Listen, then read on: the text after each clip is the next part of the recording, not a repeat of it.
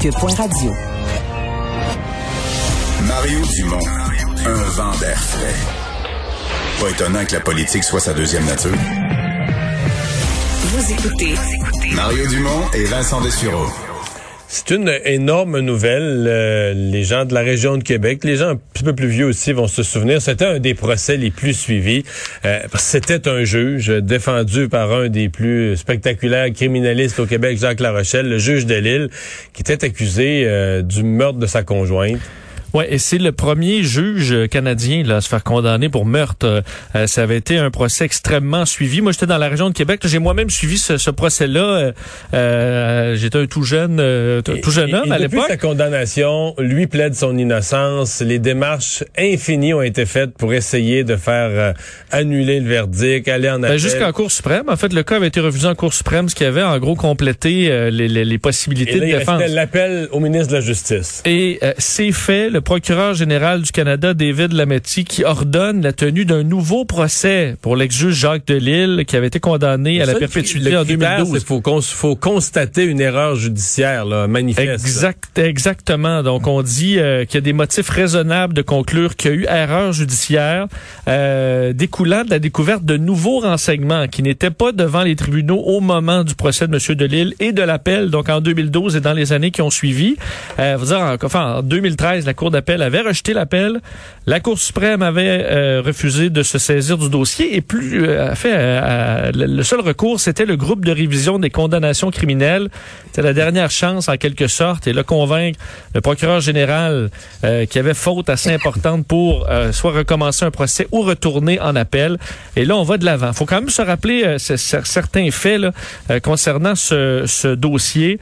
lui donc qui avait été reconnu coupable du meurtre prémédité de son épouse. Donc, euh, Parce que l'histoire, son histoire à lui, c'est qu'il était parti, était revenu avec un petit sac de provisions d'un marché. Là.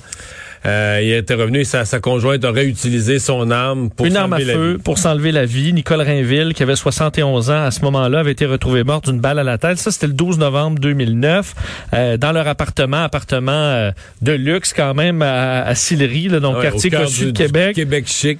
Euh, et évidemment, la thèse de, du juge, de l'ex-juge de Lille était euh, que c'était enlevé la vie, entre autres parce qu'elle avait des problèmes de santé. Effectivement, elle avait eu un accident vasculaire cérébral, fracture de la hanche donc, euh, euh, ce que la défense avait, euh, avancé, c'est tout simplement qu'elle s'était enlevé la vie, surtout qu'elle avait, elle aurait tenu des propos suicidaires avant. Tandis que du côté de la couronne, on plaidait que euh, Delille l'avait carrément tué parce qu'elle était en perte d'autonomie et il voulait partir avec son sa maîtresse. c'est ce qu'on avait avancé à ce moment-là. Et ce qui avait été vraiment spectaculaire dans ce, dans ce, ce, ce procès-là. l'histoire de maîtresse n'existait pas. Là. Non, euh, effectivement. C'était réel, je pense. Effectivement. La question, par contre, est-ce qu'il vraiment voulait tuer sa femme pour s'en aller avec sa maîtresse? Mais ça, c'est au cœur du débat. Et on avait même amené l'arme à feu. Moi, je me souviens la journée un peu la plus spéciale. Euh, c'est euh, Bête La Rochelle qui avait amené l'arme à feu. Là. On avait vu l'arme à feu. C'est tout un plaideur, là, qui est euh, un spectacle à voir plaider en soi. Là. Ben oui, on prenait l'arme à feu pour montrer parce qu'il y avait eu des traces de, de suie, en fait, de traces noires de poudre sur les mains euh, de Madame Rainville. Et c'est ce qui avait, semble-t-il, mis des doutes auprès des policiers qui disaient la façon dont la suie se retrouve sur les mains, euh, ce serait en se débattant et non pas en tirant avec l'arme sur elle-même qu'elle aurait eu cette trace-là. Euh, et là, ben là, les avocats, écoute, prenaient l'arme pour essayer de montrer que tu pouvais tenir l'arme d'une façon pour que, euh, en fait, la thèse, entre autres avancée de la défense, était que Mme Rainville avait pris l'arme en quelque sorte à l'envers pour la pointer sur, euh, bon, vers elle, et que c'est comme qu'il y avait une façon que euh, cette trace-là se retrouve sur ses mains. Donc, c'était au cœur du débat. Euh, et finalement, le jury avait reconnu de l'île coupable, qui avait, faut dire, lui, défend son innocence bec et ongle depuis le début, et sa famille aussi, ça avait fait une onde de choc dans la salle lorsqu'on avait reconnu coupable de l'île. même, on, on avait dit sa famille à l'extérieur tellement il y avait de la colère. Il qui avait lancé son veston. Euh, on, vraiment croyait dans la famille la version du juge de Lille. Et là, bon, ça va un nouveau procès. Faut dire par contre que de Lille a 85 ou 86 ans. Là. Euh, donc, tu sais, l'état de santé en prison. Euh, c'est c'est pas nécessairement beaucoup d'années qui lui restent, mais on s'entend que... Quoi, presque une dizaine d'années en prison? Ben, sept ans. Euh, je pense 2013. Euh, quoi qu'il y a eu la détention. Ouais, en tout cas, il, plusieurs années, c'est clair. Euh, donc, Doug Ford qui déclare l'état d'urgence en Ontario. Ouais, euh, décision euh, majeure qui était attendue, évidemment, on, s'en doutait, mais Doug Ford qui, est forcé de déclarer l'état d'urgence une nouvelle fois en Ontario, ce qui l'amène à déclencher un confinement complet en Ontario pour quatre semaines à partir de minuit ce soir. Et là, demandez pas est-ce qu'il y a un couvre-feu en Ontario? En fait, le couvre-feu, c'est tout le temps. Euh, tu restes chez vous. C'est un stay-at-home C'est un stay-at-home. Alors, tu sors seulement si tu une bonne raison pour sortir. Évidemment, on est en ligne là, depuis quelques jours, les 3000 cas par jour. Énormément de pression aux soins intensifs. En fait, Doug Ford disait euh, la situation dans les soins intensifs dépasse nos pires scénarios. Alors, on est obligé de réagir, entre autres en de deux façons. Je vous fais entendre Doug Ford là-dessus. We have a two-part strategy. First, get needles into arms and limit mobility, limit the spread to protect our ICUs and hospitals. Alors, première étape, la vaccination. Euh, on va d'ailleurs entrer dans une deuxième phase. Évidemment, on vaccinait hier plus de 100 000 personnes. Alors ça, c'est la partie qui va bien. On va cibler de la vaccination, un peu comme on a fait dans des euh, projets pilotes à Montréal. Donc, vacciner des quartiers plus chauds pour essayer d'éteindre un peu euh, l'incendie. Des travailleurs de l'éducation aussi dans ces quartiers-là. On va vraiment essayer d'éteindre les feux les plus intenses. et des fermetures. Alors là, épicerie, pharmacie vont demeurer ouvertes, mais les magasins non essentiels, tout se ferme. Les grandes surface, on pouvoir vendre uniquement des produits essentiels. Restaurants, ça demeure fermé. Il y aura des centres de jardinage qui pourraient rester ouverts, par exemple. Les écoles resteraient ouvertes, sauf, entre autres, à Toronto et dans certaines régions les plus touchées.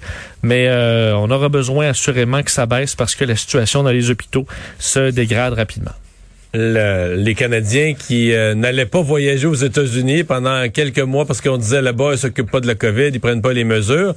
Mais là, avec la vaccination massive aux États-Unis, c'est l'inverse qui est en train de se passer. Ouais, c'est quand même particulier de voir que les, aux États-Unis, on ne recommande plus aux Américains de se diriger vers le Canada, en fait, le Centre pour le contrôle et la prévention des maladies. c'est la CDC, c'est le, le docteur Fauci. Là. Exactement. Déconseille aux citoyens américains de voyager au Canada, même s'ils ont reçu leurs deux doses de vaccin contre la COVID-19. Ce qu'on écrit dans le euh, message publié sur le site web de la santé publique américaine. On dit en raison de la situation actuelle au Canada, même les voyageurs entièrement vaccinés peuvent être à risque d'attraper et de propager des variants de la COVID-19 et devraient éviter des voyages au Canada. Si vous devez voyager, soyez entièrement vacciné avant le déplacement. Tous les voyageurs devraient porter un masque, demeurer à deux mètres des autres, éviter les foules, laver les mains. Euh, et aux États-Unis, on sait qu'on n'a pas besoin d'être testé avant les déplacements euh, en dehors de la frontière. Il n'y a pas de quarantaine à l'intérieur, mais on déconseille euh, les voyages au Canada selon cette nouvelle mesure.